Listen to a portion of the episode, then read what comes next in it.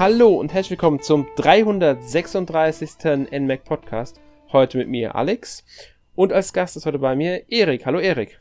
Ja, hallo Alex und hallo Hörer. Tut tut. Genau, tut tut passt schon mal recht gut. Es geht heute nämlich um Züge.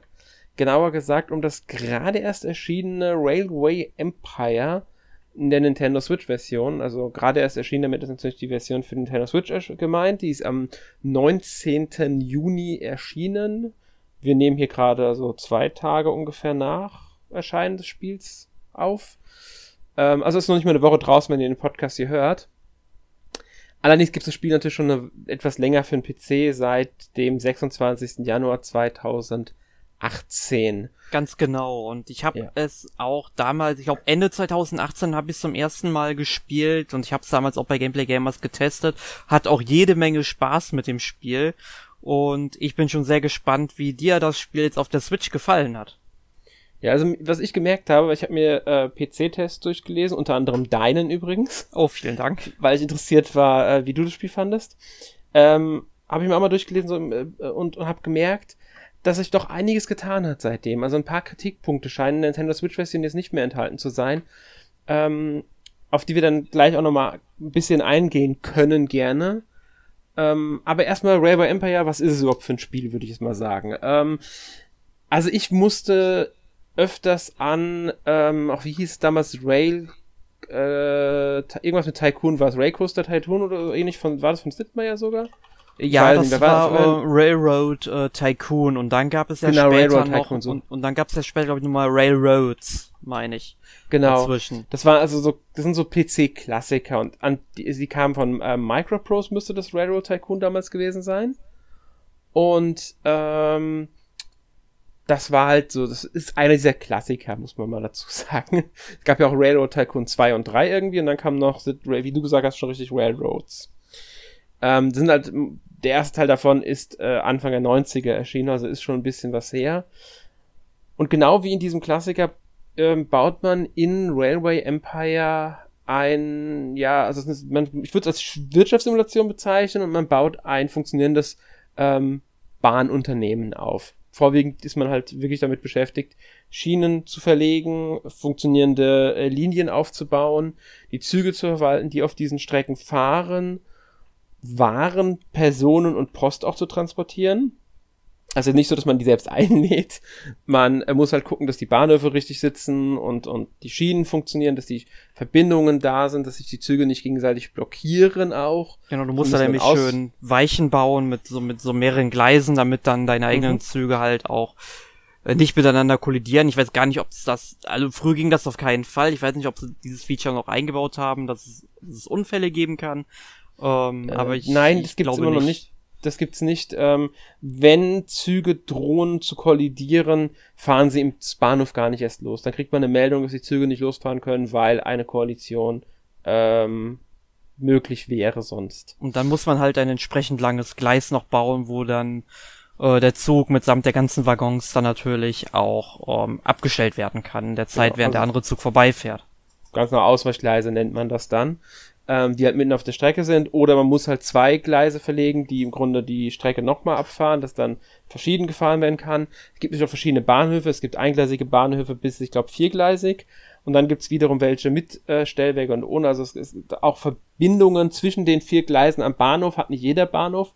Je besser der Bahnhof, teurer ist er natürlich. Also man merkt schon, typisch Wirtschaftssimulation, man muss auch schauen, was baut man. Ähm, weil es wird irgendwann teuer. Die Züge müssen unterwegs gewartet werden. Dafür muss man dann die entsprechende, also nicht gewartet, sondern die brauchen ähm, Kohle und Wasser.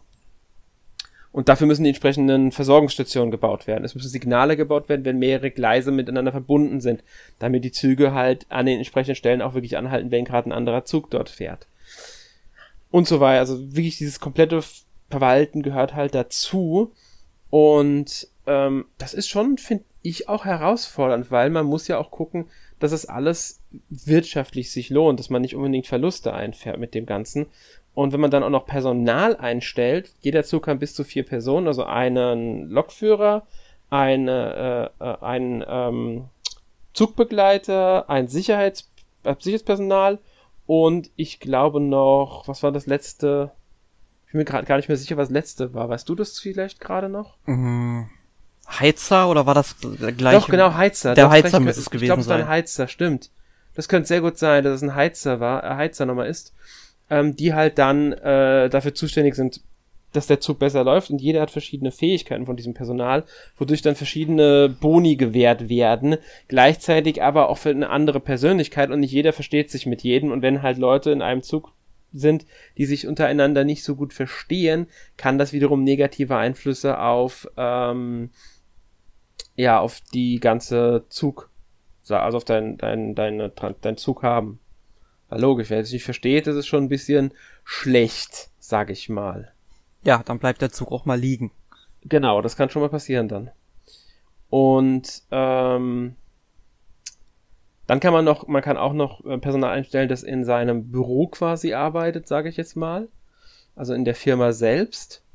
Und das sind sowas wie ein Chefingenieur zum Beispiel oder einen ähm, äh, Buchhalter gibt's noch, also verschiedene, auch vier Jobs gibt's da wieder. Und die haben auch wieder verschiedenen Einfluss, zum Beispiel sowas, dass die Baumaßnahmen äh, also die Baukosten ver verringert werden oder dass die ähm, Forschung besser läuft, weil man halt auch einen Technikbaum hat, durch den man dann wiederum neue Züge und neue andere Technologien äh, bekommt. Die Technikpunkt dafür verdient man sich halt durch ähm, ja verschiedene ähm, ich glaube, eigentlich automatisch bekommt man die. Ich meine, pro Monat kriegt man irgendwelche genau, Technikpunkte man kriegt pro Mo genau so war das. Ganz genau, man kriegt pro Monat gut geschrieben, aber es hängt davon ab halt, wie gut das Unternehmen funktioniert, beziehungsweise ähm, auch vom Personal halt zum Beispiel. Es gibt ein paar Faktoren, die darauf Einfluss haben, wie viel man bekommt. Ja, das ist, würde ich sagen, ziemlich, nicht mehr nur sehr grob, sondern schon ziemlich eindeutig, was es eigentlich geht. Dazu kommt allerdings auch noch der Warentransport, wie ich schon erwähnt habe, und dafür muss man halt Rohstoffhersteller quasi auch anschließen an das ganze Netz. Das kennst du ja auch noch vom PC. Ja, genau. Und mit dem Warentransport, da hatte ich damals zumindest, ich weiß nicht, wie es heute ist, so ein kleines Problem mit, weil in jeder Stadt werden ja auch immer andere Waren gefragt, die irgendwie mhm. dahin geliefert werden sollen. Und das hat man damals eben nur erfahren, wenn man, ich glaube, irgendwie in so ein verschachteltes Menü reinging. Also man musste irgendwie auf die Stadt klicken und dann gucken in dem Menü, was wird dann angeboten, anstatt dass es mir direkt auf der Map angezeigt wird oder zumindest, dass mir gesagt wird, was sind die wichtigsten zwei, drei ähm, ja, weil sie äh, Materialien, Waren, wie auch immer, die gefordert werden. Wie sieht das da jetzt eigentlich heute aus? Wurde daran was getan? Also ich kann dir sagen, es gibt immer noch dieses schön verschachtelte Menü, wenn du eine, auf eine Stadt drauf gehst. Ähm, dann siehst du dann halt quasi, was ist in dieser Stadt. Also du gehst auf die Stadt drauf und siehst halt die Stadtübersicht erstmal äh, mit Einwohnern und so weiter, ähm, einer Darstellung der Stadt und halt der Industrie, die in der Stadt ist. Zur Industrie kommen wir dann nochmal. Und ähm, aber halt auch die Produktionsdetails. Was wird gefordert, was wird hergestellt und so weiter und so fort. Das ist ein, ich sag mal, man wechselt per Tastendruck, wenn man in der Stadt drin ist, auf Y einfach drücken dahin, dann sieht man halt, wie wird das genutzt, wie ist der Export, wie ist die Bedarfstätigung anhand von zwei Graphen und man kann einfach nur List nach unten scrollen, um zu sehen, was denn überhaupt benötigt wird. Es steht auch dabei bei einigen Sachen, die jetzt noch nicht nachgefragt werden, ab wann die nachgefragt werden. Zum Beispiel, wie viele Einwohner sie zum Beispiel ähm, dann Kleidung wollen besondere oder Alkohol wollen oder sowas. Oder halt ab welchem Jahr sie Schokolade fordern, Süßigkeiten. Das steht dann dabei. Ähm, die wichtigsten Sachen, also werden nicht direkt, wenn ich mich, ich muss, ähm, angezeigt, es wird aber angezeigt, welche Industrie voran ist. Das siehst du auf der Karte. Du siehst unter dem Stadtnamen ähm, ein Symbol für die Industrie, die in dieser Stadt ist. Zum Beispiel jetzt, wenn dort eine Brauerei steht, siehst du ein Bierglas. Wenn du jetzt weißt, dass du für die Brauerei Weizen brauchst, ist es relativ einfach, dass du im Grunde dir weißt, für, zumindest die Industrie musst du mit Weizen versorgen. Was jetzt die Bürger in der Stadt wollen, das kannst du weiter nur über dieses Menü nachschlagen, also was da jetzt genau nachgefragt wird. Aber das sind ja sowieso meistens die Standarddinge. Es ist, so, sagen wir so, es gibt ein paar Sachen, die nicht nachgefragt werden. Jetzt zum Beispiel in dieser Stadt mit dem, äh, mit der Brauerei wird jetzt beispielsweise keinem Rind nachgefragt, weil die auch keine Fleischherstellung haben. Deswegen brauchen sie keine Rinder in dieser Stadt oder Baumwolle, weil sie keinen Stoff herstellen die ganzen anderen Sachen, sowas wie Holz oder Fleisch, das wird sowieso überall eigentlich nachgefragt. Deswegen hast du durch dieses Symbol, welche Industrie in der Stadt ist und wenn du dann halt irgendwann gelernt hast, was für welche Industrie gebraucht wird, geht es schon etwas schneller. Du musst nicht jedes Mal in die Stadt gehen, um zu wissen, okay, ich brauche jetzt zwingend das für diese Stadt. Weil wenn ich ein Fleischsymbol sehe, weiß ich, ich muss denen Rinder liefern. Weil wenn ich halt, wie gesagt, das Bierglas sehe, weiß ich, ich muss denen Weizen liefern. Das hilft schon, finde ich. Also das ist schon ähm, meiner Meinung nach nicht ganz so schlimm. Es würde auch komfortabler gehen, wenn man sehen würde, was denn hingeliefert werden muss. Ich finde, das ist auch in Ordnung, weil es dann an die Industrie gebunden ist. Man kann da, sollte dazu sagen, es gibt bis zu drei Industriegebäude in einer Stadt. Das hängt von der Größe der Stadt ab, wie viele drin sind. Und es gibt dann noch ein ähm, besonderes Stadtgebäude wie ein Museum oder sowas, das halt Boni gewährt. Das, wenn die Städte wachsen, wodurch wir, worauf wir Einfluss haben, indem wir halt äh, die Stadt anschließen an Bahnhof und halt die, den Bedarf an Sachen decken, den die Leute haben wollen. Und das ist mit der Zeit wirklich viel auch. Also das ist nicht nur Fleisch oder sowas, das geht dann auch wirklich an besondere Stoffe. Irgendwann wollen sie auch Zeitungen haben und ich glaube sogar als der letzten, die sie fordern, äh, sind Autos, wenn, mir nicht, wenn ich es richtig im Kopf habe gerade. Möbel wollen sie haben, also muss auch alles hergestellt werden. Dafür muss die Industrie in irgendeiner anderen Stadt erstmal da sein. Und ja. Ja. Ja, jetzt hast du auch schon was Gutes angesprochen, ähm, dass sie dann Autos fordern. Also das Spiel beginnt ja äh, im 19. Jahrhundert. Ich bin mir gerade gar nicht sicher. Ich glaube in den 1860ern. Ähm, ich glaube sogar noch früher ist möglich. Das hängt, muss man dazu sagen, also das sollte man vielleicht auch mal kurz erwähnen, es gibt dass es verschiedene Modi gibt und es hängt teilweise auch davon ab, welche Karte bzw. welchen Modi man spielt.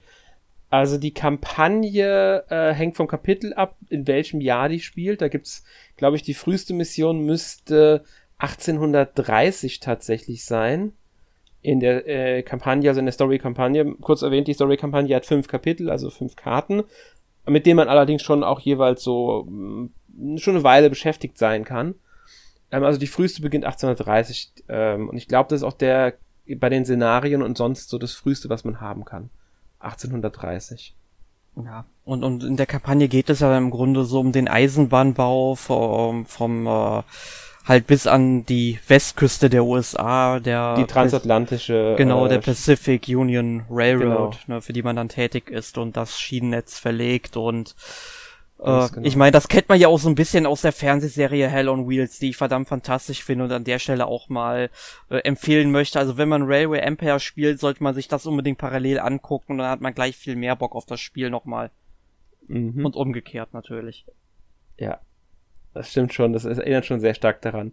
Ähm, sei vielleicht noch gesagt, die Kampagne, die spielt äh, von 1830 bis 1863, also es ist wirklich nur in diesen 33 Jahren sind die Missionen angelegt. Aber trotzdem, äh, muss sagen, ist auch eine schöne Kampagne. Das sei schon mal an dieser Stelle erwähnt. Also die Kampagne hat mir auch wirklich gefallen. Man lernt das Spiel auch sehr gut, man wird da sehr gut rangeführt. Im ersten, in der ersten Mission gibt es zum Beispiel keine Konkurrenten. Erst ab der zweiten Mission hat man dann auch Konkurrenten, die ähm, ebenfalls halt ihr eigenes Bahnnetz aufbauen, in Städten Bahnhöfe bauen und so weiter und so fort. Waren für sich vereinnahmen. Und das macht das Ganze natürlich noch ein bisschen herausfordernder, wenn man dann auch mit Konkurrenten dann ein bisschen da um quasi um die Städte buhlen muss quasi auch, um die und das Ganze. Das macht es natürlich dann noch mal komplizierter, dass man auch wirklich Gewinn macht. Ja. Ähm, da fällt mir dann ein, es gab am PC den Kritikpunkt, habe ich gelesen, dass der äh, die KI-Gegner ausschließlich das vereinfachte Schienennetz nutzen. Genau, das hat mich und, damals sehr gestört, also dass die da quasi so ein bisschen schummeln. Genau, um das zu erklären, ähm, es, wenn man ein Schienennetz, äh, man muss ja ein Schienennetz bauen und wir haben ja erklärt, dass man Ausweichgleise bauen muss und verweichen und so weiter, damit die Züge nicht ineinander krachen. Mhm. Und ähm, das vereinfachte ähm, Schienennetz bedeutet, dass die Züge einfach durcheinander durchfahren können. Das Nutzen hat die KI am PC ausschließlich genutzt. Jetzt gibt es, wenn man eine Mission startet, die Auswahlmöglichkeit Streckennetz. Die nennt sich, da kann man einen Komplex wählen, das ist halt das mit Parallelgleisen und Ausweichgleisen und Weichen und Signalen und so weiter. Es gibt die normale, dann können Züge durch, durcheinander, durch, also durchfahren. Und es gibt die Einstellung Normal KI, dann nutzt nur die KI dieses vereinfachte System. Das heißt, wenn man Komplex wählt, nutzen die das halt, weiß schon auch nicht. Das haben sie überarbeitet. Das klingt denke, sehr positiv. Ja, finde ich nämlich auch. Also man kann es sogar extra auswählen, wenn man möchte, dass dann die, ähm, äh, dass die KI die äh, vereinfachten Strecken bauen kann. Ausgeglichen wird es dadurch, dass sie teurere, dass sie mehr bezahlen müssen für Bahnlinien. Also für, für, für Schienen halt. Das war auch schon am PC so. Aber das hat höchstens am Anfang einen kleinen Vorteil gebracht. Mit der Zeit hat es halt dann irgendwann nicht mehr so viel äh, Positives gebracht.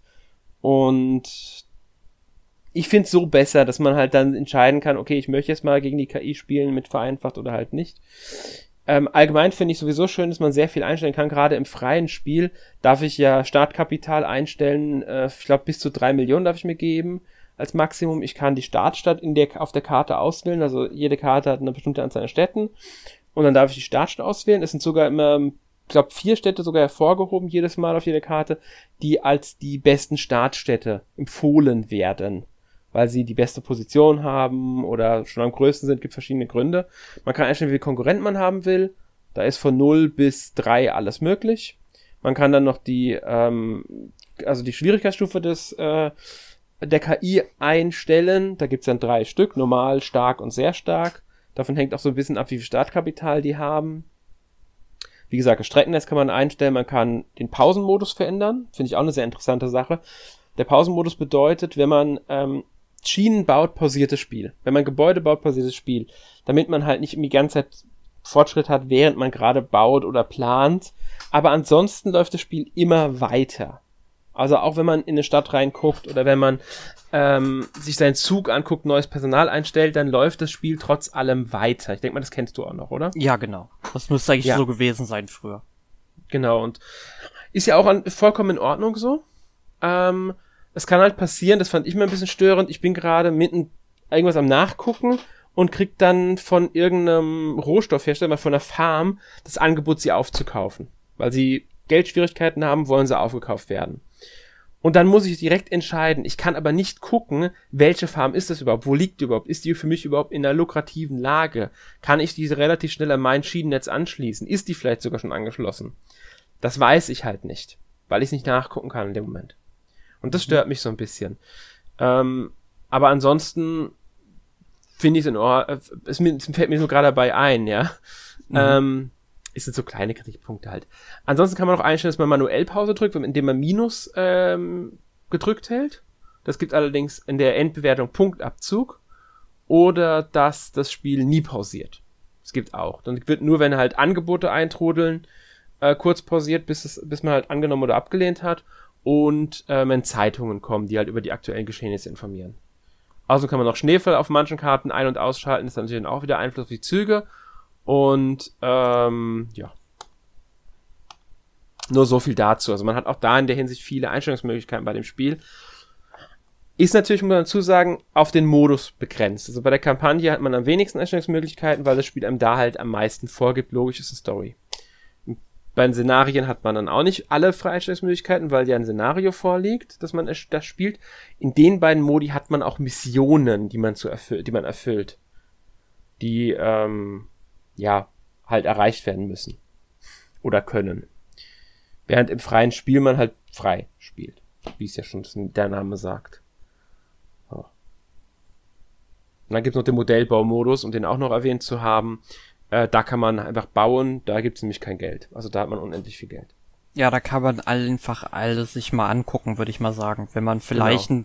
solche, diese Art von Spiel halt vielleicht nicht so spielt, aber irgendwie interessiert ist, weil man irgendwie Eisenbahn mag oder das Szenario mag. Und ich denke mal, das ist ein guter Punkt, wo man einfach sich mal ein Bild von dem Spiel machen kann und mal ein bisschen hineinschnuppern darf.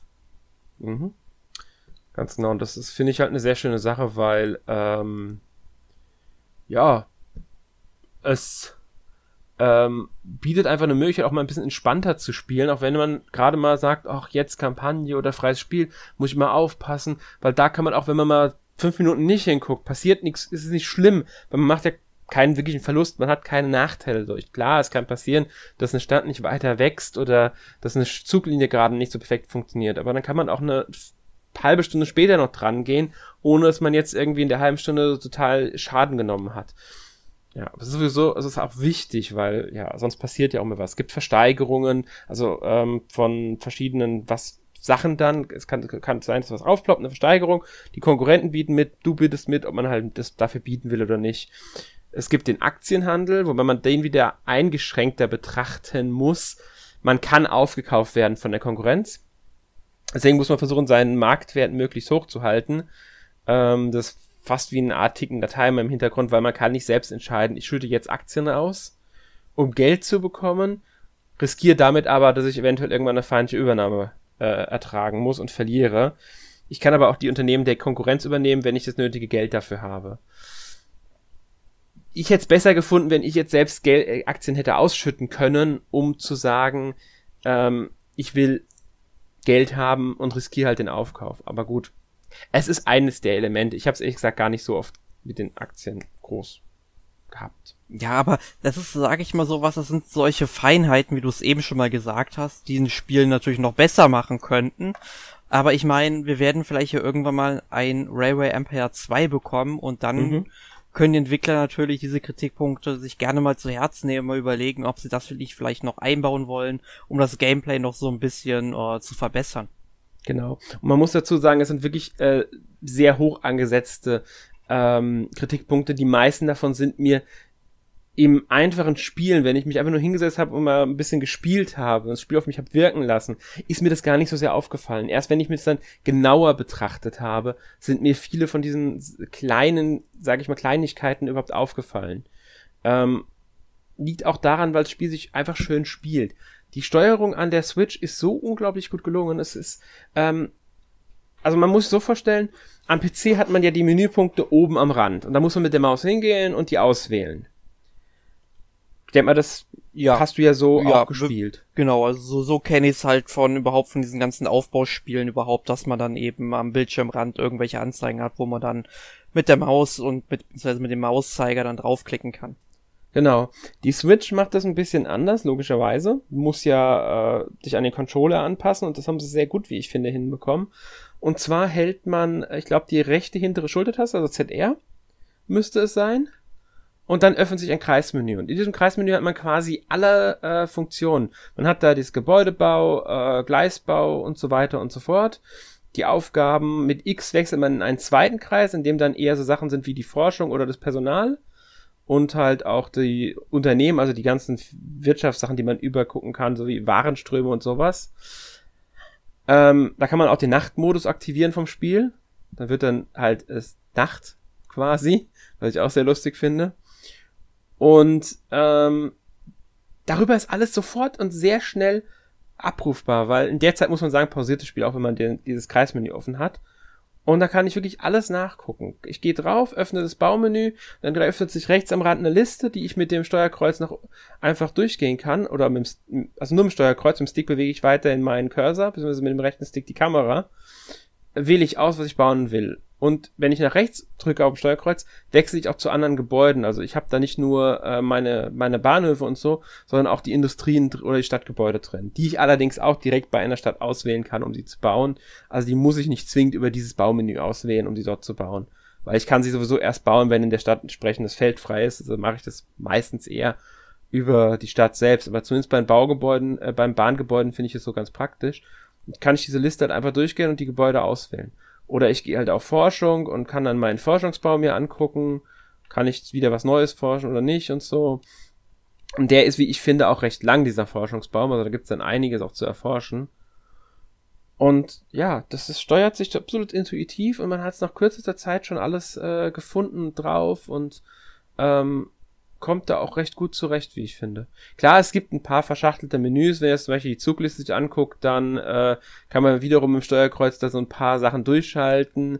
Ähm, Zuglinien bauen kann manchmal ein bisschen, also nicht das Bauen von den Schienen selbst, sondern wirklich eine Zuglinie festlegen oder umplanen. Also wir dann jetzt schon fünf Bahnhöfe drin, will aber dann nicht mehr, dass der zweite Bahn um zweiter Stelle steht, sondern an dritte Stelle, wenn man einer zwischensetzt oder Einfach weil man die Anordnung anders will, man die Gleise gerade geändert hat. Das ist, das kann ein bisschen hakeliger werden. Aber das sind wiederum so kleine Kritikpunkte, die einem nur im Detail auffallen, sag ich mal. Ja. Ähm, von daher, also das Spiel es hat einfach so einen schönen Fluss. Und das, dadurch entsteht auch so relativ schnell so ein, ähm, nur noch eine Strecke, nur noch dieser eine Zug, nur noch diese Stadt anschließen. Ich glaube quasi sogar, dieser eine Rundeneffekt. Ja, ich glaube sogar, dass das dieser Effekt, ja, das ist glaube ich das höchste Kompliment, was du einem Aufbauspiel geben kannst.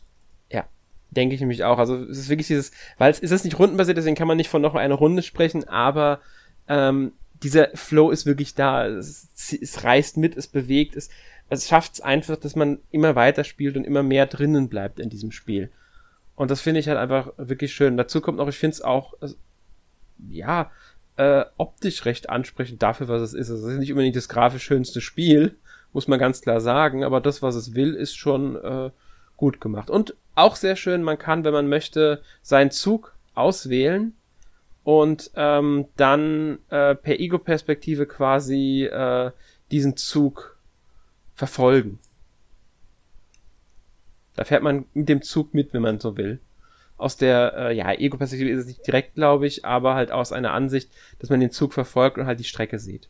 Ja, das ist ja, glaube ich, so ein Feature, das fing ja, ich glaube, so um die Jahrtausendwende mit, ähm, mit dem äh, Remake von äh, Theme Park oder, mhm. oder Theme Park World, wie es damals hieß. Da fing das, glaube ich, an, dass die sowas eingefügt haben, dass man dann auch mal äh, aus den Augen eines Parkbesuchers dann eben auch mal sich umsehen kann und dann auch mal sieht, wie der eigene Park dann so aussieht von, von der nahen Ansicht quasi. Und das finde ich ist eine coole Idee, das dann Ganze auch mal mit den ähm, Eisenbahnstrecken zu machen.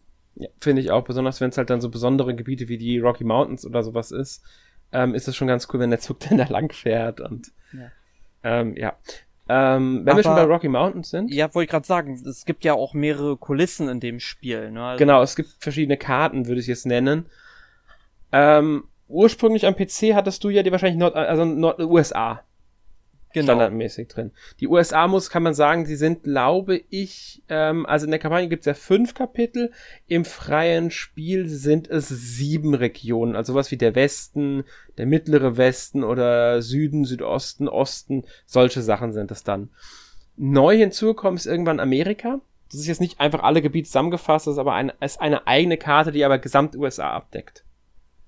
Die ist nicht ganz so groß wie die Einzelkarten, wenn man sie zusammenfügen wären aber ähm, es ist wirklich von der Ostküste, also New York, Washington und so weiter, bis rüber San Francisco, Los Angeles, äh, alles drin. Und das ist schon ein ziemlich cooles Ding, muss ich sagen. Also das kann man bei freies Spiel, glaube ich, spielen. Weiß gar nicht, ob es auch Szenario gibt, wahrscheinlich schon. Ähm, das ist wahrscheinlich das, was du kennst. Würde ich jetzt mal vermuten, oder? Gen genau, also ich weiß, es gab damals in der Zeit, als ich getestet habe, da sind in der Zwischenzeit, glaube ich, Kanada und Mexiko noch dazugekommen. Per DLC gibt's die, genau. Das sind dann genau. die, die ähm, also DLCs nennen sich Mexiko einfach und so Great Lakes, weil es ist nicht ganz Kanada, es ist die Great Lakes Region. Da gibt's ja diese großen Seen an der Grenze von Amerika und USA, so Chicago, ähm, Ottawa und solche Städte sind mit drin. Das deckt quasi ein Teil, also man könnte sagen, ein Teil der USA und ein Teil von Kanada ab. Alles, was um diese großen Seen als Region drin ist. Aber halt auch die Küstenregion, äh, die Ostküstenregion ist sehr viel drin. Also es ist schon ein recht großes Gebiet auch, das da abgedeckt wird. Ja. Genau. Und äh, Mexiko, wie du halt schon richtig gesagt hast. Und außerdem ist dann noch in der Switch-Version der DLC Crossing the Andes drin, also Südamerika. Mhm. Ist jetzt nicht ganz Südamerika, ähm, aber ist auch schon äh, ein recht großes Kartenstück, würde ich sagen. Ja, und das ist auch mal was, ja, sag ich mal, noch ein bisschen anderes, so vom, vom, ähm, vom, ähm, ach, wie heißt es halt, ähm, von der Geografie und Topografie dann auch nochmal. Ganz genau. Man muss halt wirklich dazu sagen, Kampagne hat halt nur diese fünf USA-Kapitel, die ähm, zusätzlichen Inhalte, also die ähm, Mexiko, Great Lakes und Südamerika decken, aber haben jeweils noch dann Szenarien, die ich glaube ähm, Great Lakes und Mexiko jeweils eins und Südamerika müsste drei Szenarien tatsächlich haben. Ähm, für die ganze Amerika-Karte gibt es kein eigenes Szenario. Im freien Spiel kannst du natürlich äh, alle Karten frei nutzen. Und dann gibt es, also die, wie gesagt, die, die DLCs Mexiko, Great Lakes und ähm, Crossing the Anders sind in der Switch-Version bereits enthalten. Also die braucht man nicht extra dazu kaufen. Die gibt es da schon drinnen. Also man kann diese Karten direkt mitspielen. Zukaufen kann man aber noch die DLCs Great Britain and Ireland, Germany und France. Also, wie die Namen eigentlich schon verraten, Großbritannien und Irland als eine Karte. Ähm, ich glaube, da müsste dann auch ein Szenario mit drin sein. Also in jedem DLC ist ein Szenario mit drin. Neue Züge, also neue Technologien, Züge. Die Charaktere sind, glaube ich, ein bisschen angepasst. Haben wir ganz vergessen zu erwähnen, die Charaktere, die man auswählt. Ähm, ich würde sagen, da kommen wir jetzt direkt erstmal zu, bevor ich es wieder vergesse bevor man ein Spiel startet, also in der Kampagne gibt's, ist vorgeschrieben, aber im freien Spielszenario wählt man zwischen verschiedenen Charakteren aus, zum Beispiel einen Wissenschaftler, einen Gangster, eine edle Dame und die haben verschiedene Boni und äh, Mali halt in ihren Fähigkeiten einfach. Was sie halt gut können, was sie weniger gut können. Und die sind in den DLCs ähm, nochmal äh, angepasst worden. Wer, ich glaube, ich kann jetzt nicht sagen, ob das irgendwie die Person einfach nur anderes Aussehen bekommen haben oder ob die sogar auch andere Fähigkeiten tatsächlich haben. Ja. Außerdem haben die ähm, DLCs noch neue Waren, die, in dem, mit denen gehandelt wird. Lokale Waren. In der Germany, also der deutschen Karte zum Beispiel Sauerkraut und Kuckucksuhren. Stereotypischer geht das ja schon fast nicht mehr. Nein, überhaupt nicht. Es gibt neue Musikstücke tatsächlich, neue Städte für die DLCs. Ähm, und ich glaube sogar ähm, neue ähm, äh, Stadtgebäude müssten auch dabei sein. Und ähm, dann gibt es, also in der Deutsch, bei Deutschland und bei Frankreich haben sie außerdem noch ähm, die Konzessions, das Konzessionsfeature hinzugefügt. Das heißt, die Karte ist in Gebiete aufgeteilt und man durch den Erwerb von Konzessionen wird es dann freigeschaltet. Das ist dann auch für das äh, für die große Amerika-Karte verfügbar, wenn man einen der DLCs hat. Ja. Ja, das mit den Konzessionen finde ich bei Deutschland natürlich sehr spannend. Ich habe nämlich gerade mal auf der Calypso Website geguckt, in welchem Jahr die äh, oder das Szenario spielt und das spielt halt zwischen 1850 und 1870, also mhm. in einem noch nicht geeinten deutschen Reich, ja, und äh, das klingt dann halt äh, sehr sehr interessant. Ja. Ich finde sowieso, also die Szenarien, die neuen in Europa spielen sowieso alle vor 1900, also Frankreich ist 1874 bis 1890 und Großbritannien war 1830 bis 1850. Also man kann wirklich sagen, dass die Szenarien, ich will nicht sagen aneinander anschließen, aber von Jahren decken sie halt immer einen Zeitraum, aber so erst kommt Großbritannien, kam Deutschland, kam Frankreich und man ist immer weiter vorangeschritten halt. Ich bin mir jetzt gar nicht ganz sicher. Ich glaube, für äh, den PC gibt es auch bereits die DLCs Northern Europe, also ähm, Skandinavien. Das müsste irgendwann Ende 2019 erschienen sein. Und dieses Jahr im Mai ist dann, glaube ich, noch Down Under, also Australien, erschienen. Für den PC wohlgemerkt. Ich denke mal, dass es die dann auch irgendwann für die Switch geben könnte oder geben wird, weiß ich halt nicht. Ist noch nichts angekündigt. Abwarten. Also ähm, hängt vielleicht auch vom Erfolg ab, aber schon wenn man merkt, was halt das an DLCs schon da ist, äh, wäre es eigentlich logisch, dass die auch irgendwann folgen könnten. Ja. Ja. Ja, ähm, was gibt's noch zum Spiel zu sagen? Ich glaube, wir haben das ziemlich weit und gut abgedeckt. Ich denke auch. Ähm, also, ich muss sagen, wir kommen jetzt einfach mal zum Fazit dann auch ich finde es wirklich großartig, das Spiel. Es macht mir wirklich Spaß. Ich habe sowas früher schon gerne gespielt, halt damals ähm, mit den äh, ersten Spielen dieser Art. Ich habe sowieso Tycoon-Spiele früher oft gespielt und ähm, es macht einfach Spaß, das Spiel. Es ist, es ist wirklich ähm, interessant und auch spannend, diese, jetzt einfach seine Schienen zu legen, zu gucken, dass das Netz möglichst gut funktioniert, dass die Bahnhöfe richtig platziert sind, dass auch die Städte wachsen, weil sie mit Waren versorgt werden, mit den richtigen, dass aber auch der Personenverkehr funktioniert, der Briefverkehr funktioniert, dass ich da quasi ähm, Gewinn auch mache, ähm, dass ich das Personal richtig auf die Züge verteile, damit ich, wenn ein Zug zum Beispiel, der viele Waren transportiert, da ist es Vorteil, wenn ich da eine Person drin habe, die gerade da Boni gewährt und jemanden, der bei auf Personen ähm, Boni gewährt, auch dorthin packe, wenn es um eine Verbindung zwischen den Städten geht. Weil das ist natürlich sinnvoller, wenn ich dann das habe. Das Einzige, was mich da ein bisschen stört, ist, dass ich nicht selbst festlegen kann, was die Züge transportieren. Also ich kann jetzt nicht hingehen und sagen, dieser Zug hat jetzt nur Personenwaggons. Es geht, man kann Zusatzwaggons, glaube ich, dran anschließen, sowas wie ein Speisewagen und so. Die gewähren aber dann halt auch einfach nur quasi Boni, die man äh, zu sich hat. Aber frei festlegen, dass jetzt ein Zug nur Personentransport übernimmt, das kann man, soweit ich jetzt gesehen hatte, nicht. Ähm, das finde ich ein bisschen schade. Ich würde halt gerne auch noch auswählen können, welche Waggons an einem Zug dranhängen. Es wird noch ein bisschen Freiheit gewähren, aber wir haben es ja schon gesagt, das sind so recht äh, große, also sind winzig kleine Kritikpunkte, die sehr, man, ja, die halt in einem Nachfolger eventuell angegangen werden können. Also wirklich so Sachen, die beim einfachen Spielen kaum auffallen und trotzdem, ähm, ja, es entwickelt sich aber dieser Flow aus, ich noch eine Runde, auch wenn es jetzt kein rundenbasiertes Spiel ist, aber dieser Quasi-Flow entwickelt sich bei dem Spiel sehr schnell bei mir muss ich sagen. Ja, ja wie findest du es denn, Erik? Ja, also man muss natürlich sagen, bei mir ist äh, der letzte Besuch in Railroad Empire jetzt schon ähm, nee, Railway Empire, so. Äh, Railway, Railway Empire. Empire. Genau, ist es schon leider etwas her, aber ich habe es damals wirklich sehr, sehr gerne gespielt und mir hat das wirklich gut gefallen, weil ich eben vorher noch nicht die Möglichkeit hatte, diese Railroad Tycoon Spiele zu spielen. Ich hatte zwar den zweiten Teil davon irgendwann mal aus einer Computerbildspiele tatsächlich gehabt, aber irgendwie ist sowohl das Heft als auch die CD mal verschwunden gewesen. Ich habe es zumindest nie gefunden und dann war es halt weg. Ich habe mir, glaube ich, den dritten Teil irgendwann mal auf Steam gekauft, aber du weißt ja, wie das mit Steam-Spielen ist, die man für zwei, drei Euro kauft, die spielt man nicht. Ähm, und dann kam das quasi zu einem Zeitpunkt, wo ich bin mir gerade nicht sicher, aber ich glaube, ich habe die letzte Staffel von ähm, Hell on Wheels zu dem Zeitpunkt gerade gesehen gehabt und dann muss ich das unbedingt mal spielen und habe mich direkt in dieses Spiel verliebt. Finde es auch wirklich großartig und habe jetzt, nachdem wir den Podcast auch aufgenommen haben, mal wieder richtig Bock reinzugucken und vielleicht gucke ich mir dann mal diese diesen Deutschland DLC an. Den finde mhm. ich nämlich recht interessant.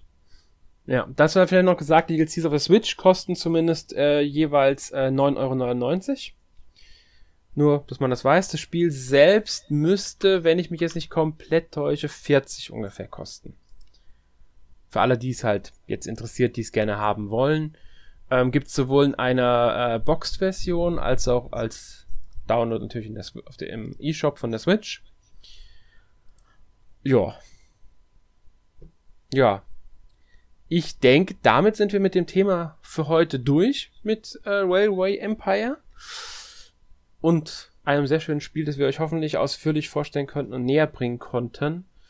Ähm, wenn ihr das Spiel auch schon gespielt habt oder ähm, Lust drauf habt, ihr könnt uns ja mal in den Kommentaren mitteilen, wie ihr über das Spiel denkt oder ähm, ob ihr jetzt nach dem Podcast Lust drauf bekommen habt.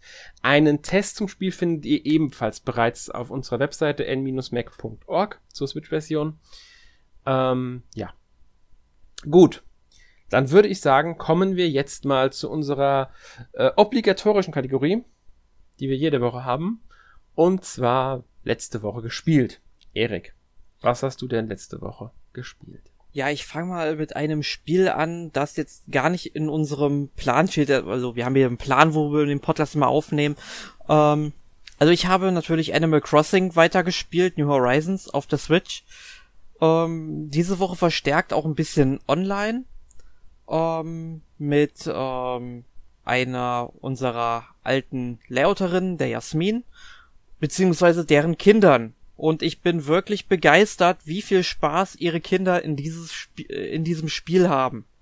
Und das Beste ist, die wissen mehr über das Spiel als ich teilweise. Und da bin ich wirklich begeistert. Also die merken sich so kleine Details wie ein Aquarium zum Beispiel im Museum aussieht, wenn da ein bestimmter Fisch dann drin ist, was dann dazu kommt. Äh, wo, wo der Fisch normalerweise dort rumschwimmt im Aquarium. Also es ist fantastisch. So viel, also so viel Herzblut habe ich dann für Animal Crossing auch schon nicht mehr. Also es ist großartig. Ähm, aber gespielt habe ich diese Woche. Ich habe es ja vor ein paar Wochen schon mal im Podcast erwähnt gehabt. Ähm, ein PlayStation 4 Spiel und zwar Ease Memories of Celceta ist quasi jetzt ein ja, Remaster, ein PS4-Port von dem PlayStation Vita-Spiel oder vielleicht auch vom PC-Port, der 2015 erschienen ist. Ähm, kann ich jetzt gerade gar nicht so sagen. Äh, sieht auf jeden Fall ganz okay aus. Man merkt dem Spiel halt das Alter an vor allem was dann so manche verwaschene Textur oder Animation angeht. Ich habe es jetzt nach 25 Stunden auch durchgespielt, ist also auch ein etwas kürzeres Ease-Spiel. Also Ease 8 war ja wirklich mit 80 Stunden dann doch schon sehr, sehr lang. Ähm, also ich sag mal so, mir hat's gefallen. Ähm, die Story kommt halt am Anfang so ein bisschen generisch daher, hält halt Gedächtnisverlust, aber das Ganze wird, wie man es vielleicht dann auch am Titel mit Memories of Celceta halt, ähm, sag ich mal, vielleicht herauslesen kann, wird das Ganze natürlich aufgedeckt, es setzt sich alles mehr und mehr zusammen, warum man auch sein Gedächtnis verloren hat und sowas. Und das setzt sich halt sehr gut zusammen und die Kämpfe in dem Spiel, die machen auch sehr viel Spaß, vor allem, weil sie sehr flott laufen und man kann nicht nur auf pures Button-Mashing setzen, man muss halt wirklich gucken, dass man dann auch im richtigen Moment ausweicht, die ganzen Skills richtig im richtigen Moment einsetzt. Ähm, also es ist schon sehr fordernd, besonders die Bossgegner, die äh, können dann einen teilweise echt zur Verzweiflung treiben, wenn man da mit zu wenig, ähm, ja, ähm, Heiltränken reingeht. Also ich habe dann auch beim letzten Bossgegner mit meinem letzten Heiltrank dem noch das Licht ausgeblasen. Also ähm, war wirklich knapp, fand ich aber ziemlich gut, muss ich sagen. Aber ich würde jedem sagen, der jetzt noch nie Ease gespielt hat, sollte sich erstmal. Ich sag mal, man kann mit dem Spiel einsteigen. Vor allem, er kostet, glaube ich, so 30 Euro oder sowas. Aber Ease 8, da kriegt man für 50 Euro gleich die dreifache Spielzeit und meiner Meinung nach auch noch das wesentlich bessere Spiel. Aber es war nett. Okay. Und ähm, ansonsten habe ich nur so ein bisschen Persona 5 Royal gespielt. Hab jetzt auch ähm, die 100-Stunden-Marke geknackt und hab's vielleicht zur Hälfte durch. Es ist einfach so gigantisch, das Spiel. Und ja, hab jetzt so ein paar Nebenquests gemacht, die man da in, äh, in Mementos, dieser Zwischenwelt, da dann eben ähm, erledigen kann und da dann noch mal ein paar Level aufgestiegen weil wenn man ja eine, ähm, eine bestimmte Fähigkeit hat und ähm, eine gewisse Anzahl an Leveln höher ist als die Gegner, was bei mir nach einer Grinding Session auf einmal irgendwie permanent der Fall ist, ähm, kann man halt den Kampf entscheiden, ohne den Kampf austragen zu müssen und man kriegt halt trotzdem die, äh, die äh, ganze Menge an Erfahrungspunkten und Geld und dann macht das Leveln halt gleich noch viel mehr Spaß, weil es halt wesentlich schneller geht. Und ja, jetzt habe ich das aber erstmal wieder abgeschlossen und kümmere mich jetzt wieder ein bisschen mehr um die Story und die Beziehungen und ich denke mal, dieses Thema wird uns auch in den nächsten Wochen in unserem Podcast begleiten. Denke ich auch. Ja, und ansonsten habe ich jetzt eigentlich nichts mehr gespielt diese Woche. Okay, ähm, bei mir sah es jetzt auch ein bisschen überschaubar aus. Ich habe Rail Railway Empire noch ein bisschen gespielt. Ähm, und ja, dafür brauche ich ja nichts zu erzählen, haben wir eben lange drüber gesprochen. Stattdessen, also rede ich jetzt mal, ich habe auch noch ähm, Xenoblade Chronicles gespielt. Definitive Edition auf der Switch natürlich. Habe ich ja auch letzte Woche ausführlich drüber gesprochen, beziehungsweise letzte Woche hatten wir ja auch unseren ähm, Podcast zu dem Spiel. In dem haben wir ja ausführlich drüber gesprochen, deswegen brauche ich gar nicht so viel erzählen. Ich bin immer noch sehr, sehr zufrieden mit dem Spiel, beziehungsweise sehr angetan von dem Spiel und habe viel Spaß damit. Ähm, und als drittes habe ich noch so Coma 2 gespielt. Mag jetzt dem einen oder anderen auffallen, habe ich doch schon mal von gesprochen. Stimmt. Ich habe nämlich auch die PC-Version gespielt Anfang des Jahres. ähm, jetzt kam halt die Switch-Version raus. Und äh, da habe ich dann halt den, äh, habe ich, hab ich halt nochmal angefangen zu spielen. Da wird dann auch demnächst ein Test bei uns auf der Seite zu erscheinen. Ich finde auch die Switch-Version ist sehr gut gelungen. Wir sind keine es spielt sich einfach mit Controller wie am PC, also da sind irgendwie technische äh, Abstriche oder so überhaupt nicht aufzufallen, was ja anhand der handgezeichneten Grafik auch gar nicht so äh, verwunderlich ist. Also hat mir auch wieder sehr viel Spaß gemacht, ist wieder sehr atmosphärisch, äh, auch dank der tollen Soundkulisse, also wer Survival Horror mag, ähm, sollte sich, also sollte sich das Spiel mal anschauen, beziehungsweise dann auch den Test, der dem die nächsten Tage dann auf die Seite, auf der Seite scheinen dürfte, vielleicht sogar schon erschienen ist. Das kann ich jetzt gerade gar nicht sagen. Kann sogar sein, dass zum Zeitpunkt, wenn der Podcast hier erscheint, der Test bereits auf der Seite ist. Ähm, deswegen will ich auch gar nicht zu viel zum Spiel verraten. Ist halt ein 2D Side-Scroll äh, Survival Horror Spiel aus Korea. Das mich ein bisschen an Silent Hill und Alien Isolation mit ich würde sagen, Metroidvania-Elementen erinnert hat. So, ganz leichte. Ähm, ja. Erzählt eine sehr schöne, spannende Geschichte, muss ich sagen.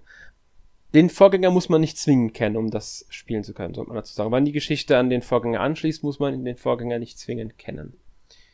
Ja. Gut. So viel dazu. Ansonsten, ja, ich habe halt auch mal wieder ein bisschen Fire Emblem Heroes gespielt am Tablet. Ist halt so mein, eigentlich momentan das einzige Mobile-Spiel, das ich noch spiele zurzeit. Da bin ich irgendwie immer noch beigeblieben. Was einfach auch an den doch recht guten Stories, muss ich sagen, liegt. Also ich finde die immer noch, also die erste, die erste Kampagne, die sie hatten bei dem Spiel, war ja nur so, ja, okay. Danach hat es aber massiv angezogen. Da habe ich mir schon gesagt, oh, da hätten sie auch eigentlich ein äh, Hauptspiel draus machen können, manchmal. Mit ein bisschen mehr, natürlich muss, hätten ein bisschen mehr Tiefgang, ein bisschen mehr Umfang und so reinkommen muss dann. Aber auch so finde ich es schon, was sie da mittlerweile draus gemacht haben aus den Stories. Ähm, Hut ab für dafür, dass es ein Mobile-Spiel ist. Ähm, ja, und die Events finde ich, spiele ich halt auch immer wieder ganz gerne. Besonders seit einige der Events, wie jetzt die Bindungs, Bindungs irgendwas, ich vergesse, wie es heißt, erzählt ja auch immer eine kleine Gesch Geschichte um, also vier Charaktere, äh, die neu sind, um die eine Geschichte und jed für jeden Charakter sogar noch eine Einzelgeschichte. Und das, finde ich, ist dann auch wieder motivierend, dass man das dann auch mehr mitnimmt für zwischendurch, sage ich mal. Ja. Ja, aber das war's dann so weitgehend von mir auch. Okay. Ja. Worum geht's denn nächste Woche, Alex? Ja, nächste Woche reden wir über 51 Worldwide Games von, äh, ja, diese Minispiel, eigentlich ist ja eine Brettkartenspielsammlung von Nintendo. Ja, man müsste es, glaube ich, so noch ein bisschen erweitern, so Brettkarten, Gesellschafts, Simulationssammlung. Es ist eine Spielesammlung. Ja, ich glaube, damit kommen wir, fahren wir am besten. Ja, also wie hat's Emil genannt? Ähm, wie hieß es damals auf dem äh, äh 42, genau, ich glaube Emil meinte 42 Spiele, Klassiker und Replay in einem oder so. Genau, genau, genau, genau, das hat er gesagt. Er hat 42 Spielklassiker plus Replay äh, und fertig. Ähm, ich habe es nicht gespielt, muss ich sagen. Ich habe nur die äh, Demo-Version. Gibt diesen, diese Gastversion, die man da runterladen kann, damit man mit anderen Leuten das Spiel spielen kann, ohne selbst das Spiel zu besitzen. Also im lokalen Spiel. Und da sind vier Spiele drinnen. Domino, vier gewinnt, Präsident und Autorennen. Und da spiele ich, ich muss ehrlich sagen, ich habe sogar schon mehrmals angemacht, das Ding, weil ich andauernd Präsidenten Domino spiele. Ja, Präsident ist echt ein cooles Spiel, muss man sagen. Ja. Aber ich muss halt auch sagen, dass ich manchmal Red Dead Redemption 2 gespielt habe. Ja. Und mich stundenlang nur ans dumme Domino oder Poker gesetzt habe. Ja. Ich habe Spiel angemacht und nichts anderes gemacht, außer Poker oder Domino spielen und wieder ausgemacht. Ja, und deswegen sag ich auch bis heute, also von was Immersion betrifft, also Red Dead Redemption 2 ist im Grunde so die Referenz, die das bisher am besten gemacht hat in Videospielen. Mhm. Ja, das ist halt also einfach eigentlich bescheuert, aber das ich gerade sowas habe ich halt eigentlich auch gesucht für die Switch nur wieder, um einfach mich mal hinsetzen zu können und äh, ja auf die schnelle ein kleines Minispielchen zu spielen. Ich meine, das spielt man jetzt nicht lang.